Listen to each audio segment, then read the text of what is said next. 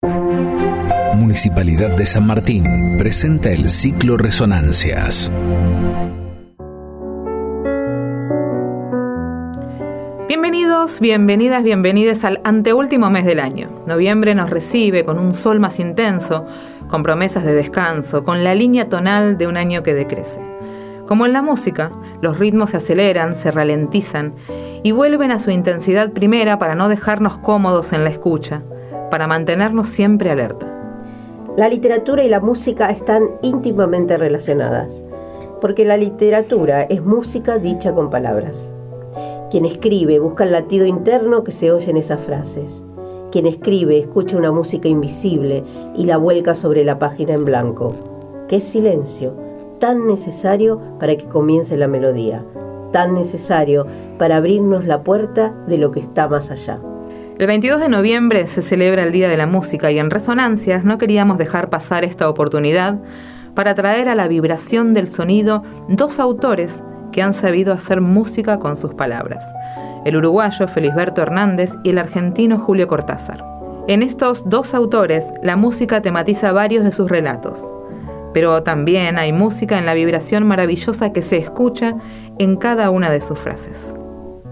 Somos Andrea Felsenthal del Programa Municipal de Lectura San Martín Lee y Claudia Sichetti del Fondo de Fomento de las Artes Escénicas y hoy nos metemos de lleno en la música de la literatura o en la literatura de la música. O tal vez no haya fronteras posibles o la frontera sea justamente el lugar donde los bordes se desdibujan y nace la magia. Felisberto Hernández nació en Montevideo, Uruguay, el 20 de octubre de 1902. Es uno de los cuentistas latinoamericanos más originales, pero antes de ser escritor fue músico. A los 20 años ya daba recitales de piano, donde interpretaba composiciones de su creación. Su obra literaria fue reconocida tardíamente. En sus cuentos se observa un estilo humorístico y fantástico, una mirada extravagante. Los recuerdos son el motor de su escritura, y un elemento recurrente de su narrativa es el lugar que le otorga a los objetos, a las cosas inertes. Felisberto murió en 1964 a los 61 años mi primer concierto. El día de mi primer concierto tuve sufrimientos extraños y algún conocimiento imprevisto de mí mismo. Me había levantado a las seis de la mañana.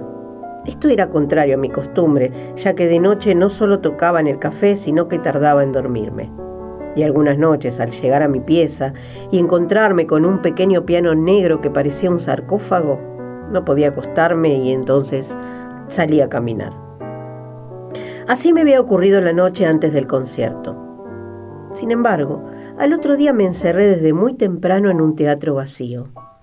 Era más bien pequeño, y la baranda de la tertulia estaba hecha de columnas de latón pintadas de blanco. Allí sería el concierto. Ya estaba en el escenario el piano. Era viejo, negro, y lo rodeaban papeles rojos y dorados. Representaban una sala. Por algunos agujeros entraban rayos de sol empolvados y en el techo el aire inflamaba telas de araña. Yo tenía desconfianza de mí y aquella mañana me puse a repasar el programa como el que cuenta su dinero porque sospecha que en la noche lo han robado. Pronto me di cuenta que yo no poseía todo lo que pensaba. La primera sospecha la había tenido unos días antes. Fue en el momento de comprometer mi palabra con los dueños del teatro. Me vino un calor extraño al estómago y tuve el presentimiento de un peligro inmediato. Reaccioné yendo a estudiar enseguida. Pero, como tenía varios días por delante, pronto empecé a calcular, con el mismo error de siempre, lo que podría hacer con el tiempo que me quedaba. Solo en la mañana del concierto me di cuenta de todas las concesiones que me hacía cuando estudiaba y que ahora, no solo no había llegado a lo que quería, sino que no lo alcanzaría ni con un año más de estudio. Pero donde más sufría era en la memoria. En cualquier pasaje que se me ocurriera comprobar si podía hacer lentamente todas las notas, me encontraba con que en ningún caso las recordaba. Estaba desesperado y me fui a la calle. A la vuelta de una esquina me encontré con un carro que tenía a los costados dos grandes carteles con mi nombre en letras inmensas. Aquello me descompuso más. Si las letras hubieran sido más chicas, tal vez mi compromiso hubiera sido menor. Entonces volví al teatro. Traté de estar sereno y pensar en lo que haría. Me había sentado en la platea y miraba el escenario, donde el piano estaba solo y me esperaba con su negra tapa levantada. A poca distancia de mi asiento estaban las butacas donde acostumbraban a sentarse dos hermanos amigos míos. Y detrás de ellos se sentaba una familia que había criticado, horrorizada, un concierto en que habían tomado parte muchachas de allí. En pleno escenario las muchachas se agarraban la cabeza y después se retiraban del piano buscando la salida. Parecían gallinas asustadas. Fue en el instante de recordar eso, cuando a mí se me ocurrió por primera vez ensayar la presentación de un concierto en lo que él tuviera de teatral. Primero revisé todo el teatro para estar seguro de que nadie me vería y enseguida empecé a ensayar la cruzada del escenario. Iba desde la puerta del decorado hasta el piano. La primera vez entré tan ligero como un repartidor apurado que va a dejar la carne encima de una mesa. Esa no era la manera de resolver las cosas. Yo tendría que entrar con la lentitud del que va a dar el concierto vigésimo cuarto de la novena temporada. Casi un aburrimiento. Y no debía lanzarme cuando mi vanidad estuviera asustada. Debía dar la impresión de llevar con descuido algo propio, misterioso, elaborado en una vida desconocida. Empecé a entrar lentamente. Supuse con bastante fuerza la presencia del público y me encontré con que no podía caminar bien y que al poner atención en mis pasos yo no sabía cómo caminaba yo. Entonces traté de pasear distraído por otro lado que no fuera el escenario y de copiarme mis propios pasos.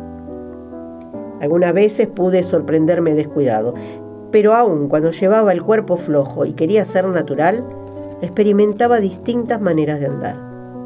Movía las caderas como un torero, o iba duro como si llevara una bandeja cargada, o me inclinaba hacia los lados como un boxeador.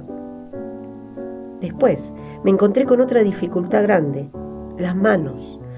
Ya me había parecido feo que algunos concertistas en el momento de saludar al público dejaran colgar y balancearse los brazos como si fueran péndulos. Ensayé caminar llevándolos al mismo ritmo que los pasos, pero eso resultaba mejor para una parada militar. Entonces se me ocurrió algo que por mucho tiempo creí novedoso. Entraría tomándome el puño izquierdo con la mano derecha, como si fuera abrochándome un gemelo. Año después un actor me dijo que aquello era una vulgaridad y que la llamaban la pose del bailarín. Entonces, riéndose, imitó los pasos de una danza y alternativamente se iba tomando el puño izquierdo con la mano derecha y después el puño derecho con la mano izquierda. Ese día almorcé apenas y pasé toda la tarde en el escenario.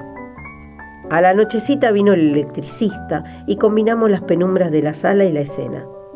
Después me probé el smoking que me había regalado un amigo. Era muy chico y me dejó inmovilizado. Con él hubiera tenido que dar por inútiles todos los ensayos de naturalidad y soltura. Además, en cualquier momento podía rompérseme. Por fin decidí utilizar mi traje de calle. Todo tendría más naturalidad. Claro que tampoco me parecía bien lo que fuera demasiado familiar. Yo hubiera querido inventar al mismo tiempo algo extraño. Pero yo estaba muy cansado y sentía en las axilas las lastimaduras que me había dejado el smoking. Entonces me fui a esperar la hora del concierto en la penumbra de la platea. Apenas me quedaba un instante quieto, me volvía el empecinamiento de querer recordar las notas de un pasaje cualquiera. Era inútil que tratara de desecharlo. El único alivio consistía en ir a buscar la música y fijarme en las notas. Un rato antes del concierto llegaron los dos hermanos amigos míos y el afinador. Les dije que me esperaran un momento y me encerré en el camarín, porque si no hubiese terminado el pasaje que repasaba, no hubiera tenido un instante de tranquilidad. Después, Cuando hablara con ellos tendría la atención ocupada y no empezaría a recordar ningún otro pasaje. Todavía no había nadie en la sala. Uno de ellos se asomó a la puerta del decorado y miró el piano negro como si se tratara de un féretro. Y después todos me hablaban tan bajo como si yo fuera el deudo más allegado al muerto. Cuando empezó a entrar la gente, hicimos pequeños agujeros en el decorado y mirábamos al público un poco agachados, como desde una trinchera. A veces el piano, como un gran cañón, impedía ver una zona grande de la platea. Yo iba a ver un poco por los agujeros de los otros, como un oficial que les fuera dando órdenes. Deseaba que hubiera poca gente, porque así el desastre se comentaría menos. Además, habría un promedio menor de entendidos. Y todavía tendría a mi favor todo lo que había ensayado en escena para la gente que no pudiera juzgar directamente la música. Y aún los que entendieran poco dudarían.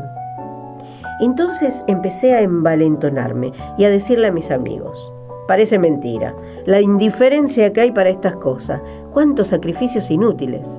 Después empezó a venir más gente y yo me sentía aflojar, pero me frotaba las manos y les decía, menos mal, menos mal. Parecía que ellos también tuvieran miedo. Entonces yo, en un momento dado, hice como que recién me daba cuenta que ellos podrían estar preocupados y empecé a hablarles, subiendo la voz. Pero díganme una cosa, ¿ustedes están preocupados por mí? ¿Ustedes creen que es la primera vez que me presento en público y que voy a ir al piano como si fuera un instrumento de tortura? Ya lo verán. Hasta ahora me callé la boca.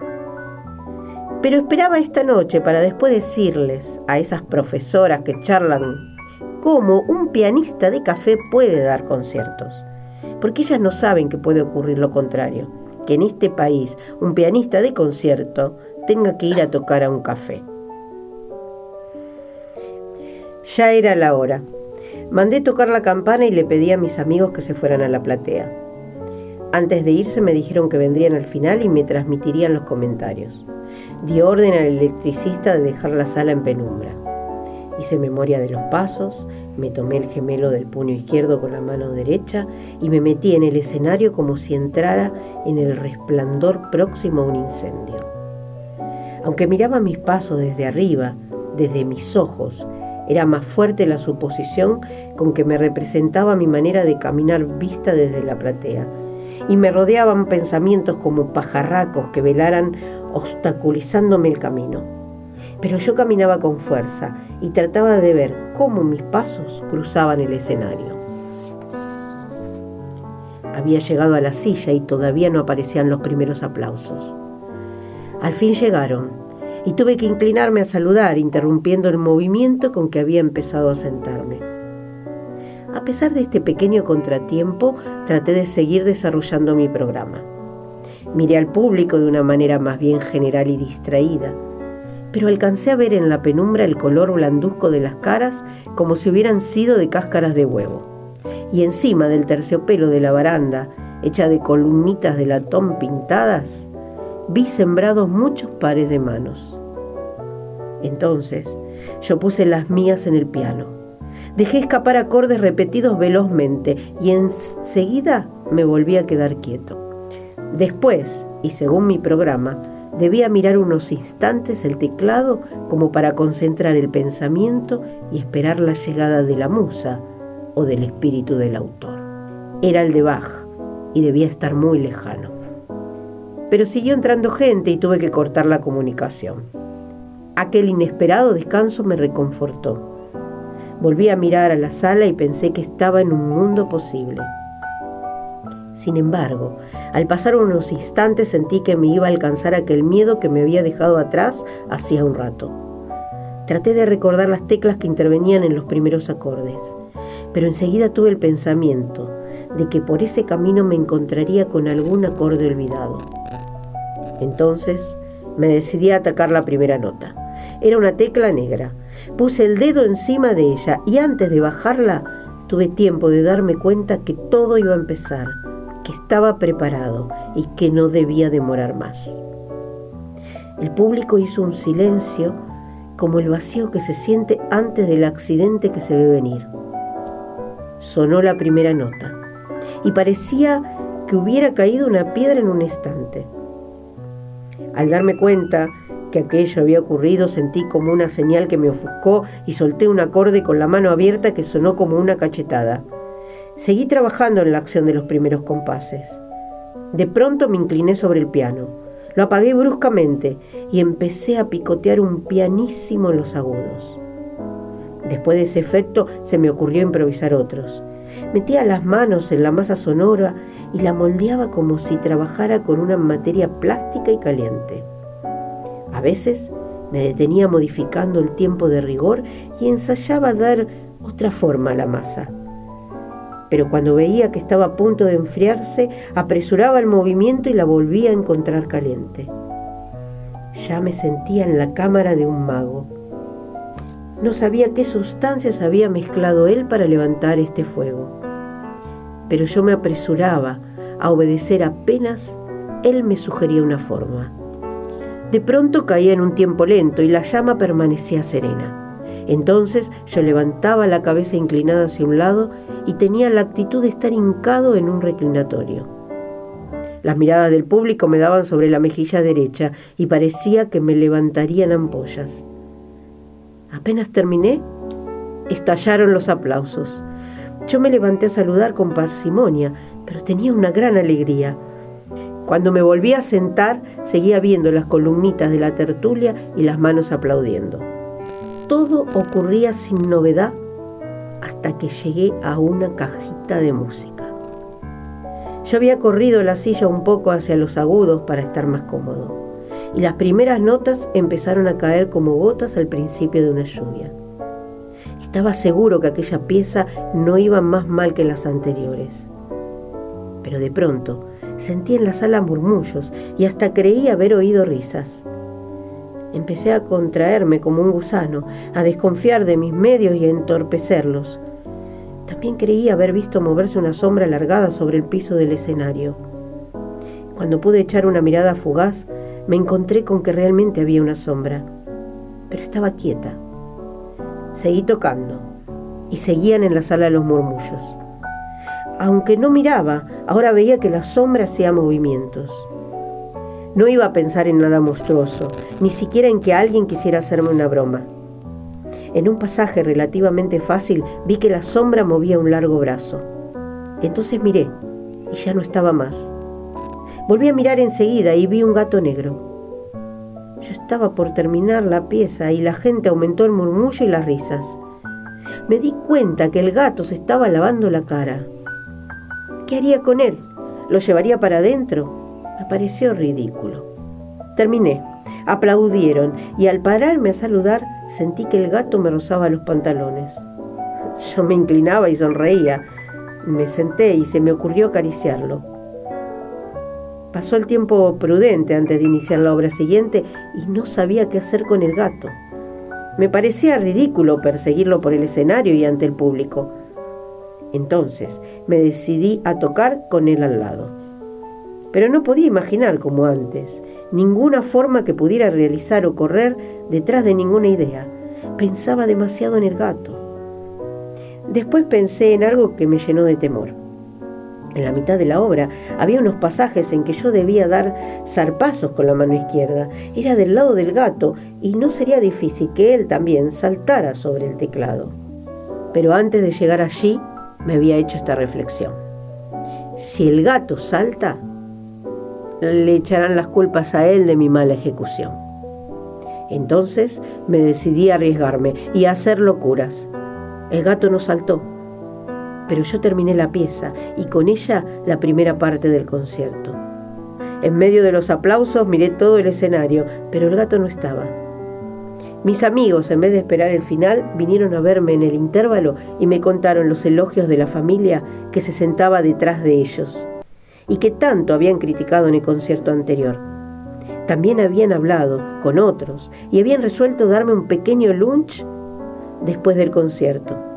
Todo terminó muy bien y me pidieron dos piezas fuera del programa.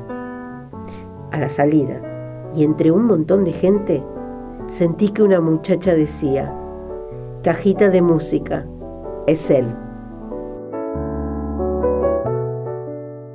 Y de esta manera, Claudia, nos despedimos de este noviembre musical. donde disfrutamos de cuentos de Felisberto Hernández y accedimos a una clase de Julio Cortázar en la Universidad de Berkeley. Entre acordes y palabras nos despedimos hasta las próximas resonancias. Chao. Presentó Municipalidad de San Martín. Estado presente.